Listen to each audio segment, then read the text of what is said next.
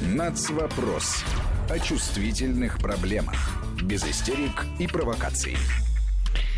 Как всегда в это время в эфире Вести ФМ программа «Нацвопрос». Армен Гаспарян и Марат Сафаров. Марат, рад приветствовать. Приветствую, Армен. Ну и тебе по традиции объявлять э, тему сегодняшней программы, которая, я так чувствую, что взбудоражит немало э, умов потом при прослушивании ее там в интернете, например. Да, на этой неделе отмечалось столетие со дня трагической гибели адмирала Колчака в феврале 1920 года. Он был убит, он был казнен фактически на берегах Ангары близ Иркутска, но сейчас это фактически уже Иркутск. И, собственно, на этой же неделе в Доме русского зарубежья в Москве состоялось открытие выставки, посвященной возвращенному в Россию архиву Александра Васильевича Колчака. Выставка так и называется «Адмирал Колчак. Возвращение архива». Ну, немножко приоткроем, хотя об этом говорилось в средствах массовой информации, на нашей радиостанции, на телеканале «Культура» выходил репортаж, посвященный открытию выставки, о том, что а, в ноябре прошлого года в Париже на аукционе потомки Колчака, его уже, это уже его правнуки, правнуки да. Внук умер, Внук и умер, правнуки да. решили кассировать архив. Да, причем сначала они пытались а, как-то его продать целиком, но этого не удалось сделать. Фактически он а, большей частью, к счастью, вернулся в Россию, но разрозненно некоторым образом, да, то есть он будет храниться как в частных собраниях, так и в государственных, вот в том числе в коллекции Дома русского зарубежья. Кстати, в нем очень большое количество собранных еще Александром Саевичем Солженицыным архивных материалов, еще в эмиграции. Это его известный призыв к а, видным деятелям эмиграции о том, чтобы они а, делились своими архивами, которые, ну, так или иначе будут утрачены. Причем не только каким-то выдающимся деятелям, но и вообще каким-то частным семейным хроникам, дневникам. И к нему это все стекалось, и теперь это все в России. Собственно, и архив Колчака тоже в России. А, и вот пока он, собственно, в какой-то целостности пока пребывает, его решено было выставить на этом, в этой экспозиции. Она очень интересная, она, насколько я понимаю, еще будет идти больше месяца, поэтому кто в Москве будет находиться на Таганке в Доме русского зарубежья имени Солженицына, эта выставка будет проходить. Но нас интересует один аспект в силу формата нашей программы, да, посвященный белому движению и национальному вопросу. Мы об этом говорили несколько лет назад в этой же студии, но изменяется все, меняются разные историографические подходы, что-то По-моему, появляется. без меня еще даже было. Я вот не помню, что мы обсуждали белое движение и нацвопрос. Ну вот Это был, до да, меня, значит. Был сюжет, да, посвященный Это этому. до 2017 года. Да, много воды утекло, и книги появляются. Нельзя сказать, что какие-то, мы сегодня это обсудим, да, нельзя сказать, что какие-то прорывы прям историографические, но так или иначе, все-таки историческая наша наука не стоит на месте, и личности Колчака, Деникина, Врангеля, их отношение к национальному движению, к тому, какой, по их мнению, в их видении должна была предстать Россия, это, по-моему, очень занимательная тема, хотя она я абсолютно с тобой согласен, очень острая и вызывающая огромное количество за и против с разных сторон. Иногда такое впечатление, что гражданская война вот в некоторых умах она не завершилась. Она и не может завершиться. Потому что когда человек идиот, то это не лечится.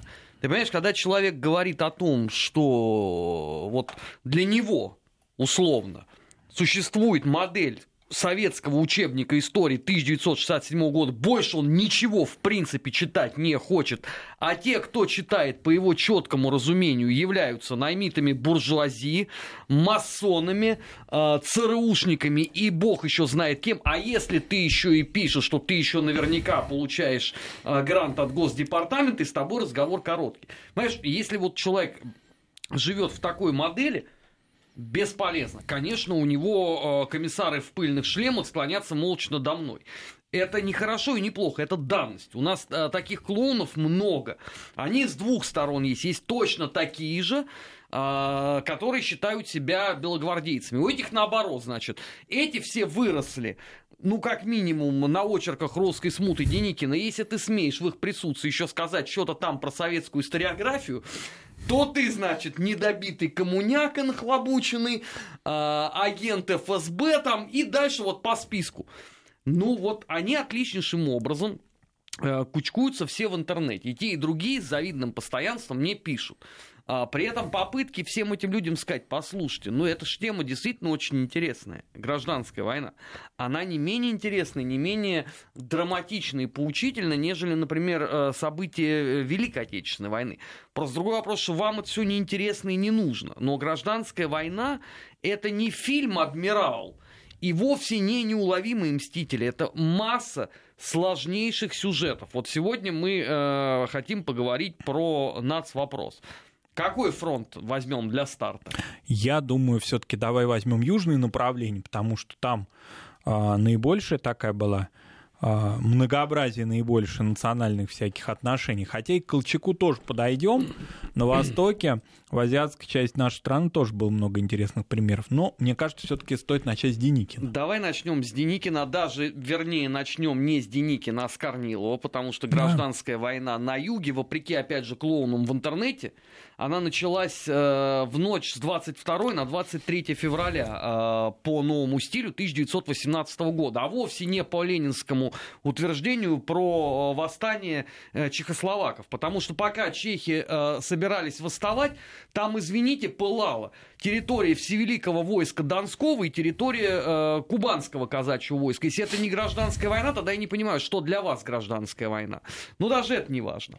Сразу же мы упираемся в чудеснейшую модель, которая была построена еще в эпоху советской власти, о том, что тотальный антисемитизм белых, которые задолго до Гитлера вырезали всех евреев, и, соответственно, если на юге России и был какой-то один одиноко забежавший еврей, то он обязательно был комиссаром.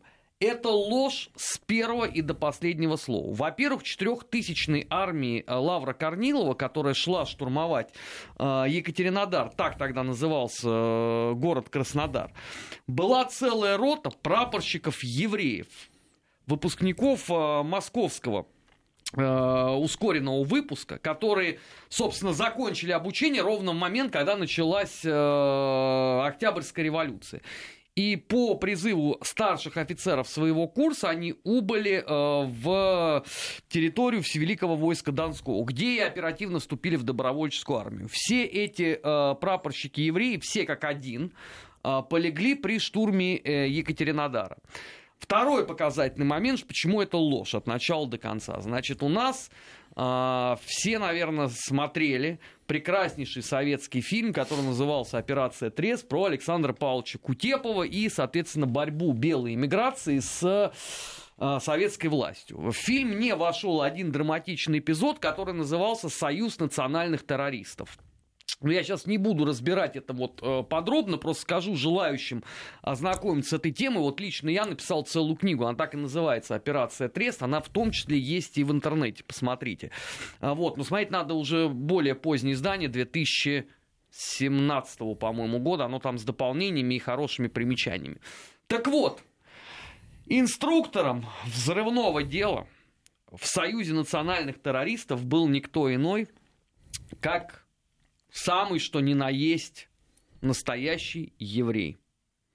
Больше того, э, он начал свою борьбу с большевиками в возрасте 16 лет. Пройдя всю страду белого движения, от степного похода до Галиполи иммиграцию, Союз национальных террористов, в годы Второй мировой войны он был во французском резистансе, то есть дед был настолько боевым, насколько вообще это возможно.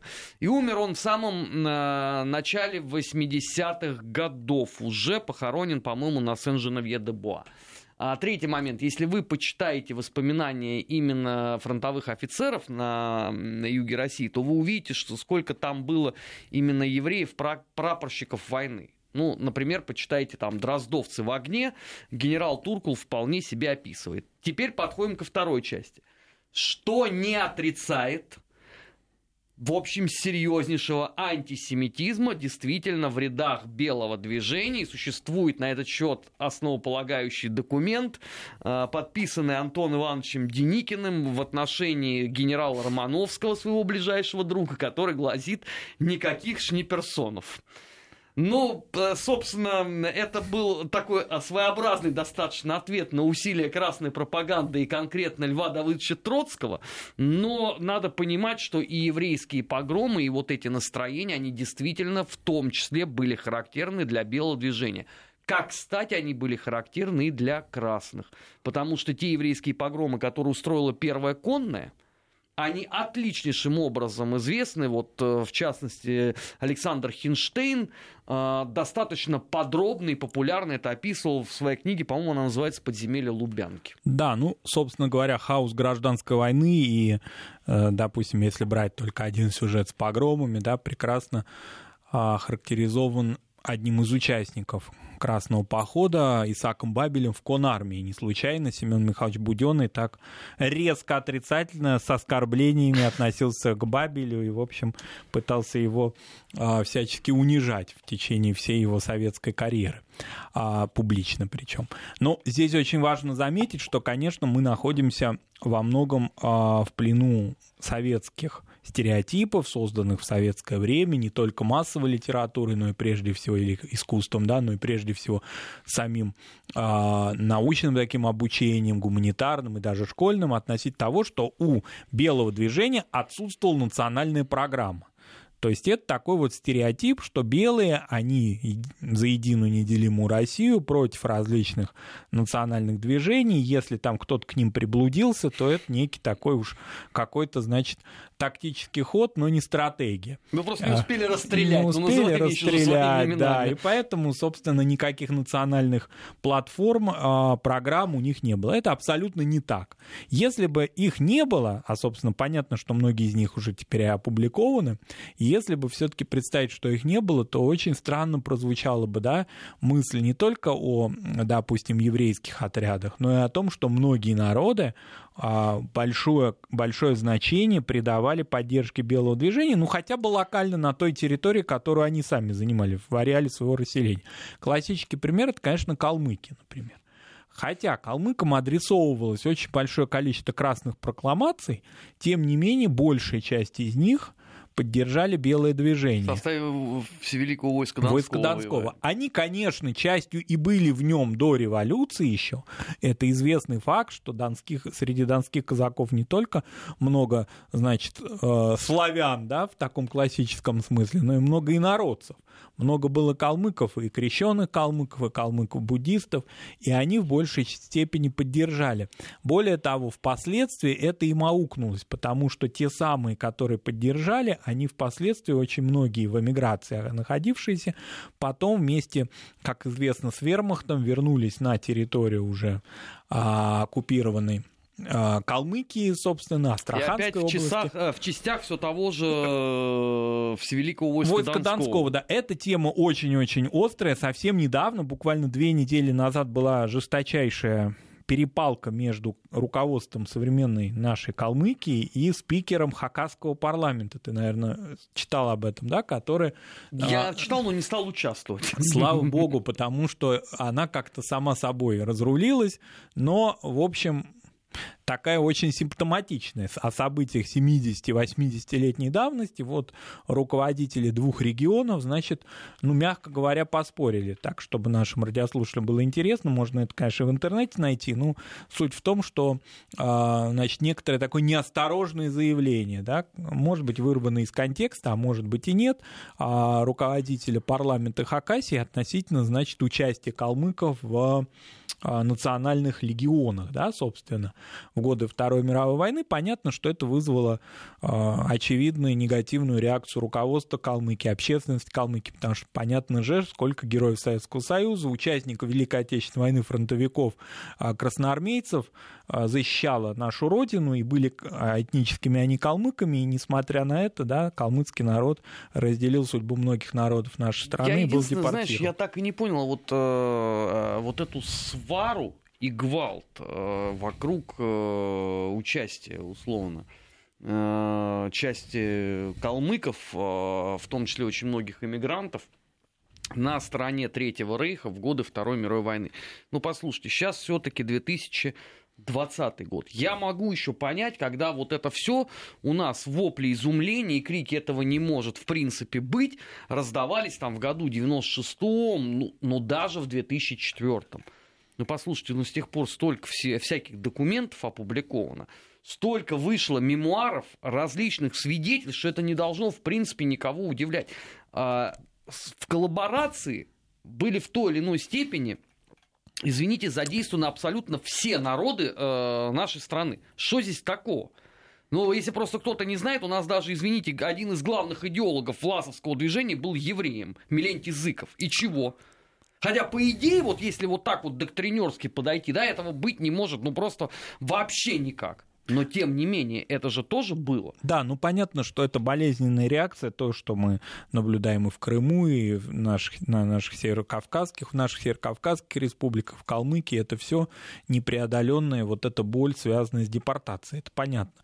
Поскольку, допустим, отношения народов, общественности, интеллигенции, руководства тех регионов, где, слава богу, их народы не пострадали в годы депортации, да, оно совершенно иное. Оно может быть там споры какие-то, дискуссии, но так или иначе это предмет академического или там интернет какого-то обсуждения. А здесь все-таки такая боль, которая, она, конечно, не уходит, и калмыцкий народ в этом смысле э, справедливо да, отстаивает свою честь, потому что иногда какое-то неточное выражение, может быть, в него какую-то и злоб, злобу, злого умысла-то, может быть, и не было, а может, и был, трудно сказать, разные бывают ситуации.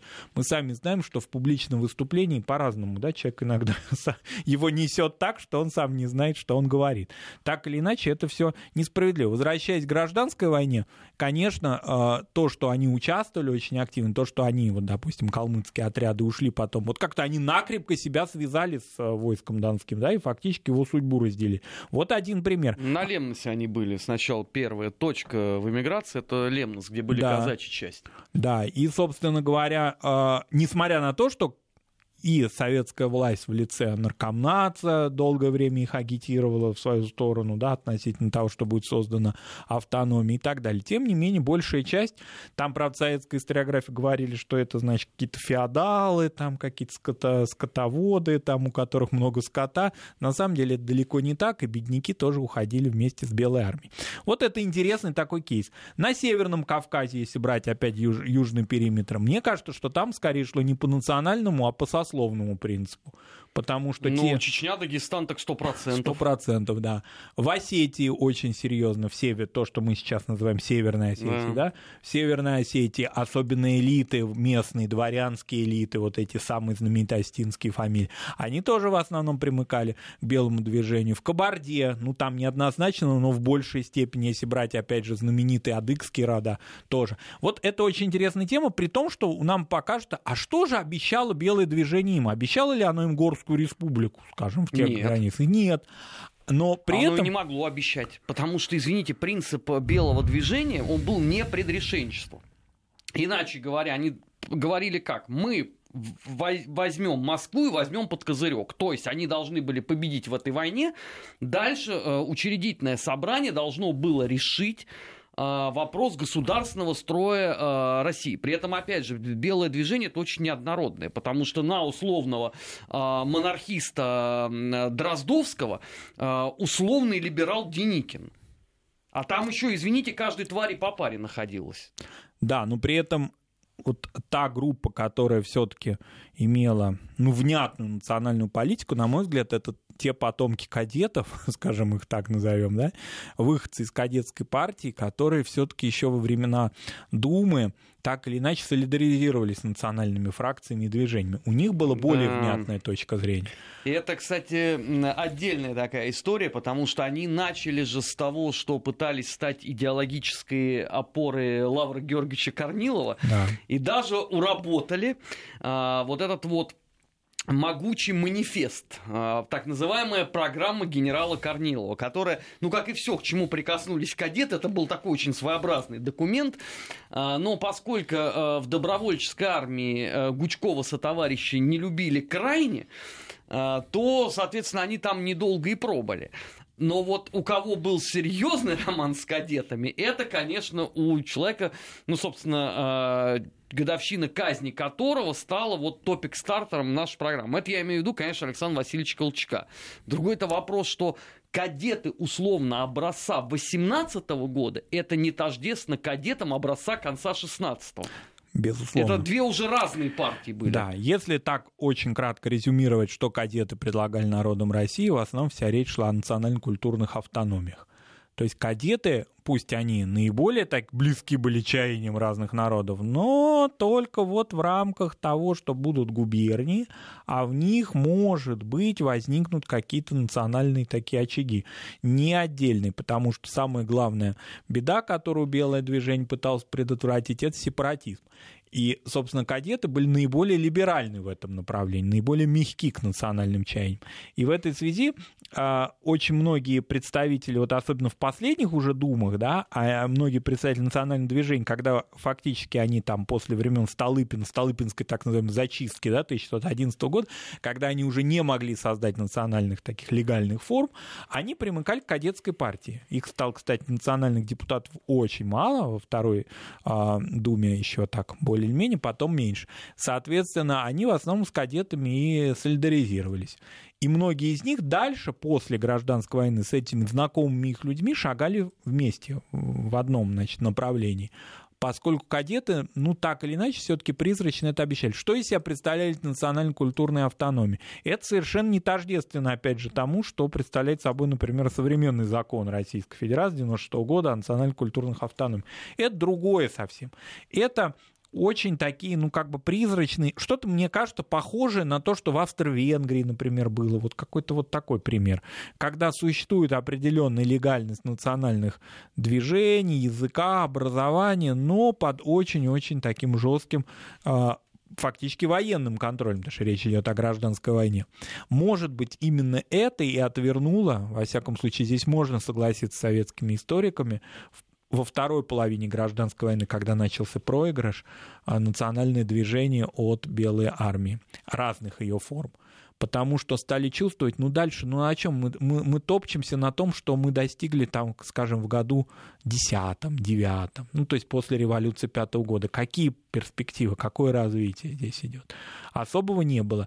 А на территориях, которые освобождались от белых, уже создавались национальные республики. И надо сказать, что они совершенно не похожи были на то, что мы увидим, скажем, в 30-е годы. Да?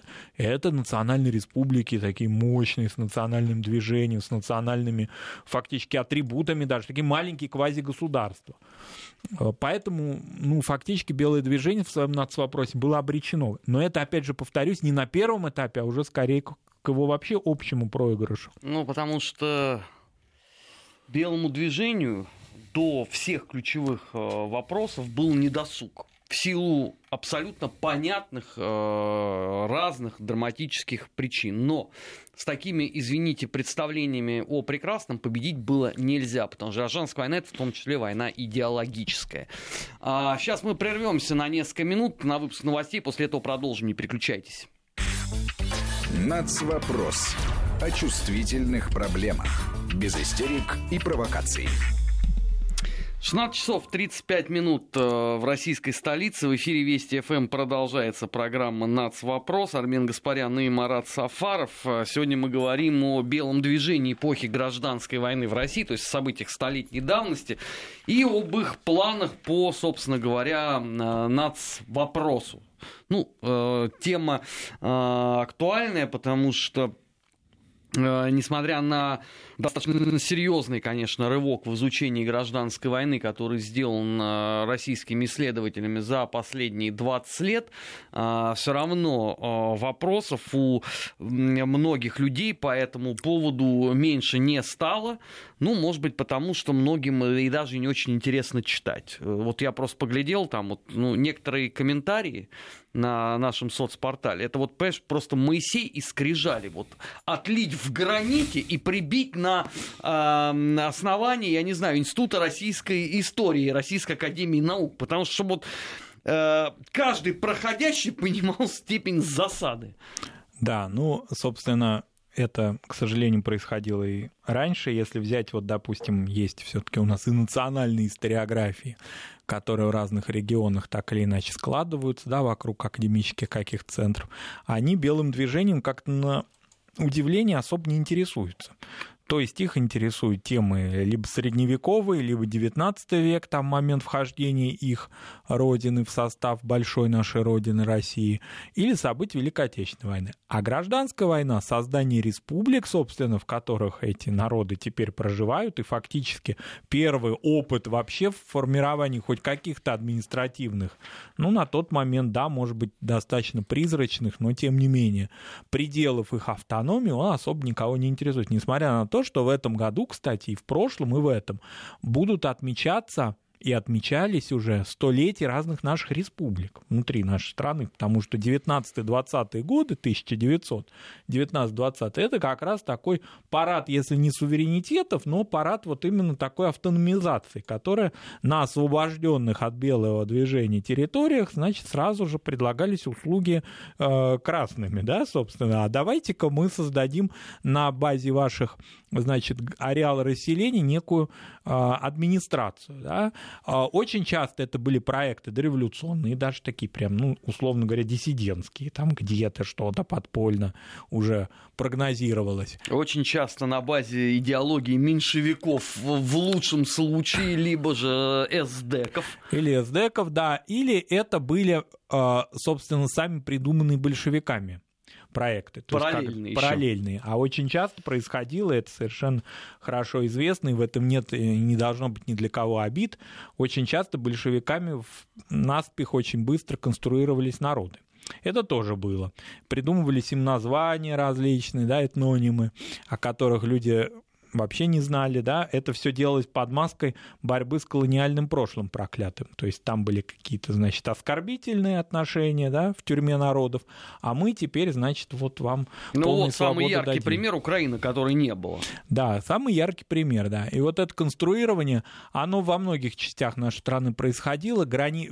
сразу же оказывались обиженные, потому что ареалы невозможно было внутри огромного государства, ну не было, практически не было территорий с полным, тотальным, компактным расселением этносов. Все равно были определенные значит, проблемы. Ну, классический пример вообще вот то, чего происходило на в освобождаемом, а, кстати говоря, до этого одном из основных плацдармов гражданской войны в Поволжье, я имею в виду, это проекты Дель Урал. Это, конечно, самая такая интересная, на мой взгляд, Но история. он потом продлится еще в сторону Второй он мировой в сторону войны. Второй мировой войны. Это такая же история, вот как калмыцкая, когда, собственно, значительная часть а, ну, я бы не сказал вождей, вожди уже к тому времени не особенно-то дожили к 40-м годам. Ну, второй эшелон, значит, этого проекта, он оказался в эмиграции, ну и, как очень многие эмигранты, был востребован, значит, а, вермахтом.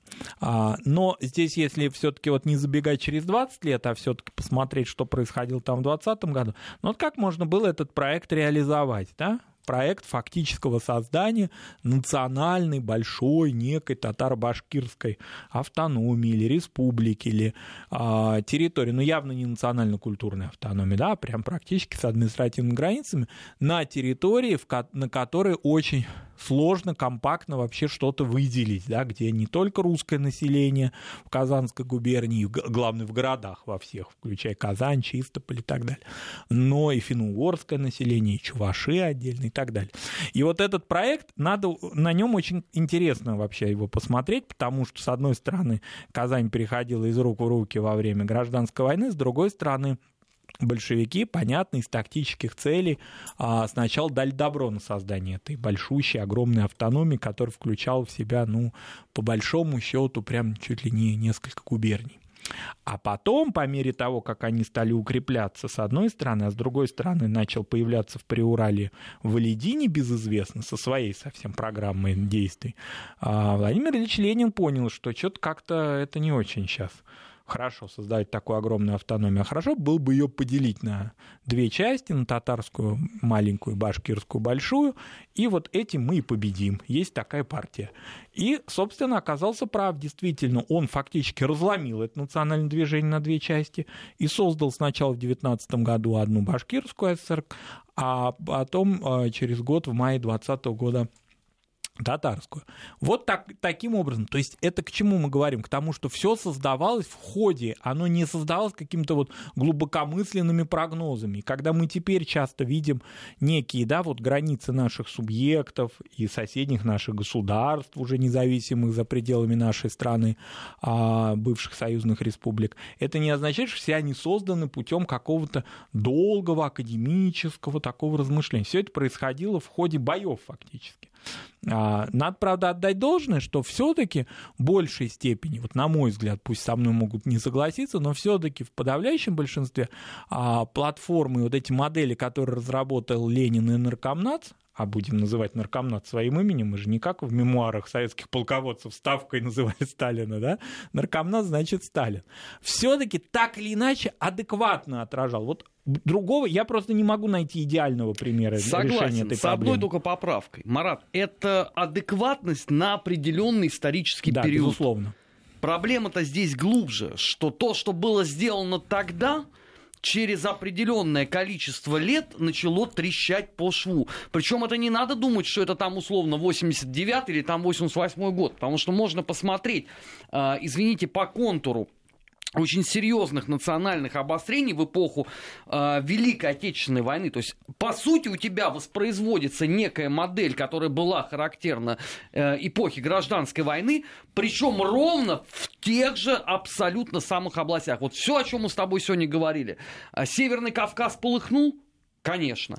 А, э, Ростов, Кубань полыхали? Еще как. Ну и безусловно. Крым сами нацисты, они прекрасно зная а, об этом, а надо напомнить о том, что Розенберг у нас, в общем-то, товарищ-то из а, Прибалтики. Ну что, вот. учился здесь, Он учился в здесь. Бауманке. Вот, он русскоязычный был, и поэтому его представление и знание национального вопроса в Российской империи и в межвоенной советской России были, ну, очень глубокие, мягко Ты говоря. знаешь, Марат, вот это, кстати, э, весьма и весьма такое э, укоренившееся в людях представление по поводу Розенберга. И я тебе должен сказать, что, ну, как любой человек, да, ты когда там читаешь материал Нюрнбергского процесса, там, значит, вот, основополагающий труд нацистов миф 20-го столетия. Я его когда читал, думал, господи, какая же чушь вообще невероятная, запредельная.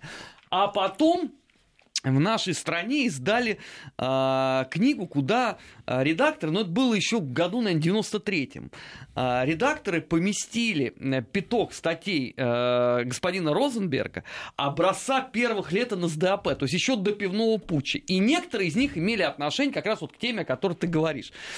Слушай, но э, должен тебя огорчить. Вообще все его представление о нацвопросе в эпоху революции свелось к тому, что есть, э, значит, 10 условно хитрых, э, злых евреев, которые закабалили одних русских, а больше вообще никого не было. Ну, еще есть немножко эстонцев и латышей, но это где-то там далеко. Но, во всяком случае, могу тебе сказать, что по конструированию разных легионов восточной направленности он был, э, мне кажется, самым большим специалистом. Знаешь, ты, тут тоже спорно, потому что эта-то идея была вермахта, а Розенберг хотел подмять под себя. Он Поэтому подмять, с точки да. зрения вот наполнения там Фелькишер Биобахтер призывами, да, конечно, ему там э, равных не было, но с точки зрения вот именно практического воплощения, то и РСХ, и Вермахт, и даже рейхсминистр народного просвещения и пропаганды Геббельс его очень сильно обошел. Да, согласен, конечно, здесь имел место быть аппаратная такая игра внутри нацистских, значит, преступников, это все понятно, но а, все-таки на них работала очень серьезная немецкая ориенталистика, востоковедение, они его мобилизовали, надо сказать, что среди востоковедов, в отличие от других ученых других направлений. Мало кто покинул Германию. Они как-то очень быстро поняли, что в разворачивающемся, значит, этом а, дьявольском нацвопросе они будут востребованы, их услуги и, собственно, все амбиции Гитлера, не только касающиеся Восточного фронта, но и Востока в таком прямом смысле слова, Ближнего Востока, например, его контакты с турками и так далее, балканский вопрос, североафриканский Магриб, это все очень востребовал таких людей, и они работали вплоть до краха Рейха очень успешно. Хорошо, ты напомнил, э, потому что не могу не сказать, вот тем, кто интересуется именно вот этой вот темой, Восток, э, ислам в Рейхе, несколько недель, ну пару недель назад вышла чудеснейшая новинка Давид э, Матадель «Ислам в политике нацистской Германии». Великолепнейшая Да. книга. Вот я уже э, имею ее на руках, читаю с неослабевающим интересом. Я тоже ее начал читать, да, это блестящая работа. Единственное, нашему радиослушателю, не представившемуся, он нам говорит о Розенбергах и об атомной бомбе. Нет, это дру- другое, Это, это другие. Альфред. Это, это другие товарищи, они совсем вот, если бы они встретились там образца, скажем, 43-го года, я думаю, они бы поубивали друг друга. Это совсем из другой серии. Мы говорим о Розенберге-нацисте. А в этой связи, конечно, вот эта вот история о том, что все те противоречия, которые большевики создали в перекраивании, в обустройстве этих границ, как угодно это можно называть, конечно, нацисты этим воспользовались во время оккупации территорий, стравливая народы, подталкивая их к конфликтам. Не случайно а, для нацистов была характерная история да, выдвижения одних народов, не будем называть их, потому что, понятно, это не вина народов, это их использование, да, в ущерб другим, а, собственно, разворачивание территории, на территории какой-то вражды, покровительство одним конфессиям, скажем, и некоторая такая холодность другим. И вообще очень интересная тема а, их использования религиозной вообще пропаганды, религиозной темы на оккупированных территориях.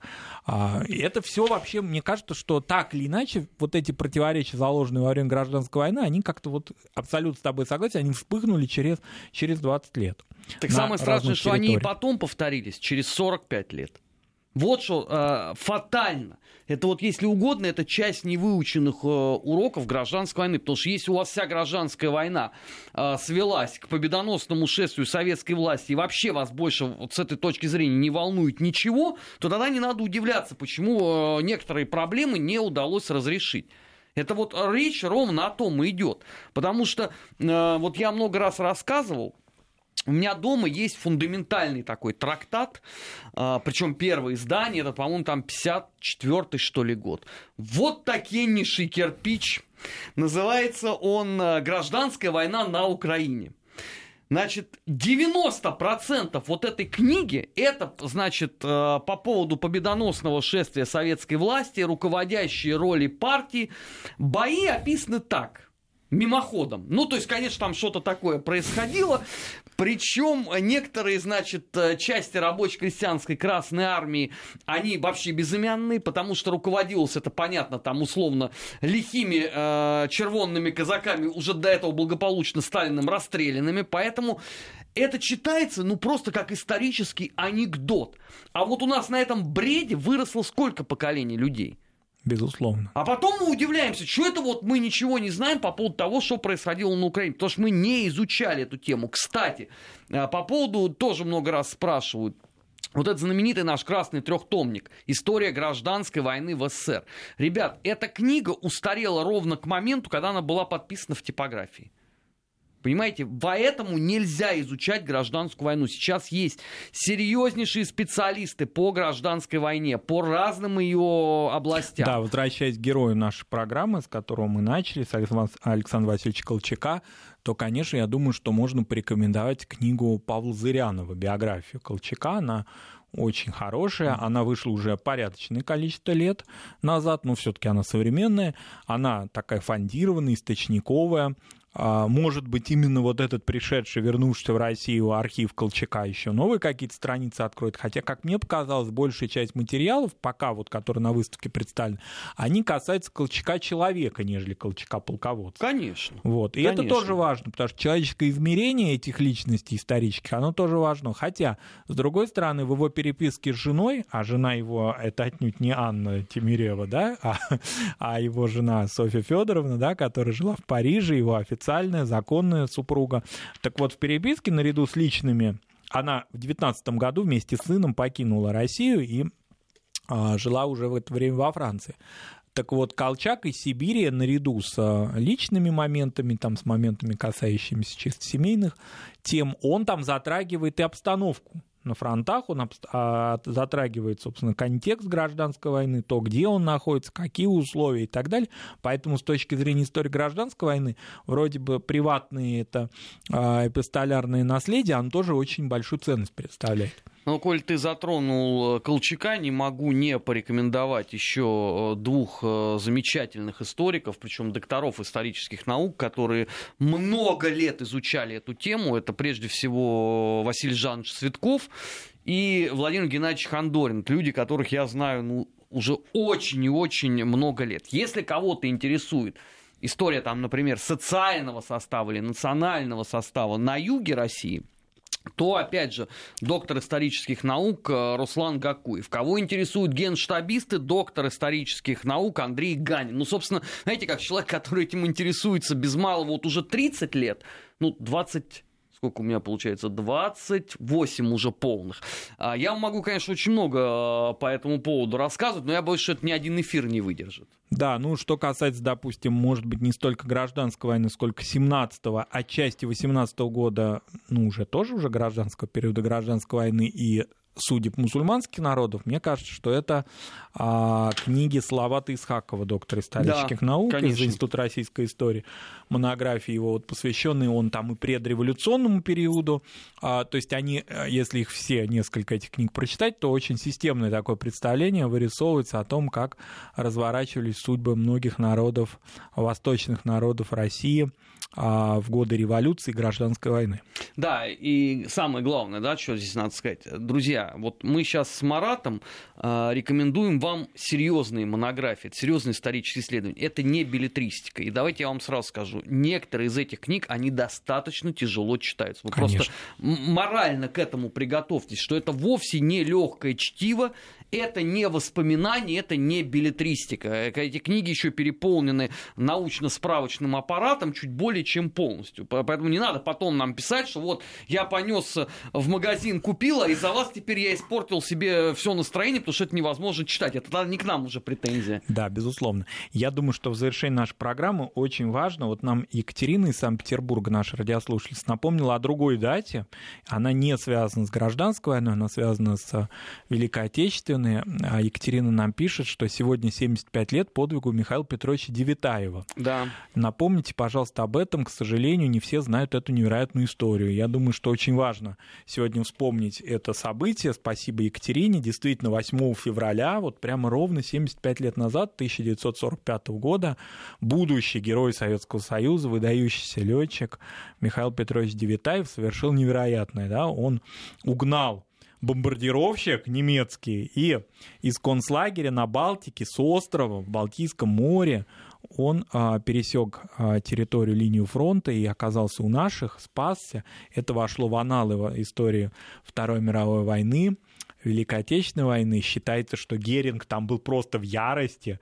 Он чуть ли не на этот, на этот остров сам потом вылетел, там всех пытался наказать, а уже было поздно. Ну, уже давай вспомним, что это все-таки самый конец войны. Самый конец войны. И Герингу уже точно совершенно было не до этого ну, острова, не до этого самолета, и уж совершенно точно не до Девятаева. Скоро ему самому будет крышка уже, да. Но, тем не менее, да, хоть это и конец войны, и к тому времени, кстати говоря, Девятаев Цветаев был заключенным Заксенхаузена, то есть он не Элитный только... лагерь. Да, он не находился в плену там несколько недель, он уже продолжительное время был в плену, тем не менее он нашел в себе силы, он был э, профессиональным летчиком. Впоследствии, благодаря усилиям Сергея Павловича Королева, в 1957 году Девятаев получил звание Героя Советского Союза.